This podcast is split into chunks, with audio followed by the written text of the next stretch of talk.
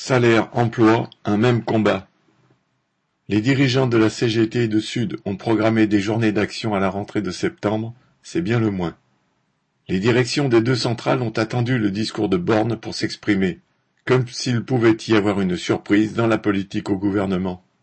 Celle-ci est fondamentalement une réponse aux demandes du patronat de faire payer la crise aux travailleurs pour protéger leurs profits.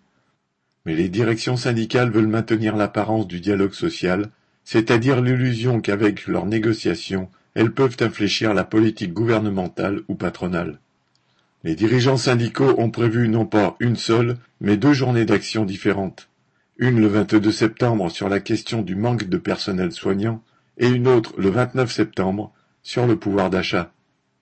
Pourtant, tous les travailleurs, quel que soit leur statut, leur fonction, leur patron, se font voler 100, 150, 200 euros par mois à cause de la hausse des prix.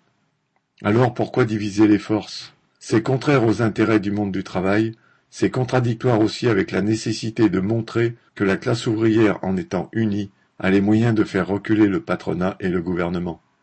Par ailleurs, pourquoi dissocier la question des salaires de celle du manque de personnel soignant? D'un côté, aider les patrons à maintenir des salaires très faibles permet de protéger leurs profits.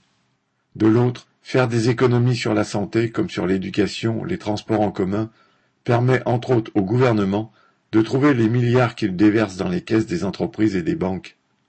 La classe ouvrière a besoin d'un plan de combat d'ensemble contre l'ensemble de cette politique. Enfin, sur le sujet crucial de la hausse des salaires, la direction de la CGT met systématiquement en avant 6% d'augmentation, au lieu de revendiquer, comme elle le faisait parfois, 300 euros ou plus pour tous.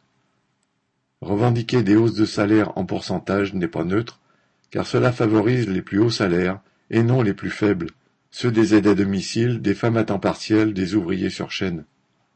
Ces augmentations en pourcentage maintiennent la hiérarchie salariale par laquelle les patrons divisent les travailleurs.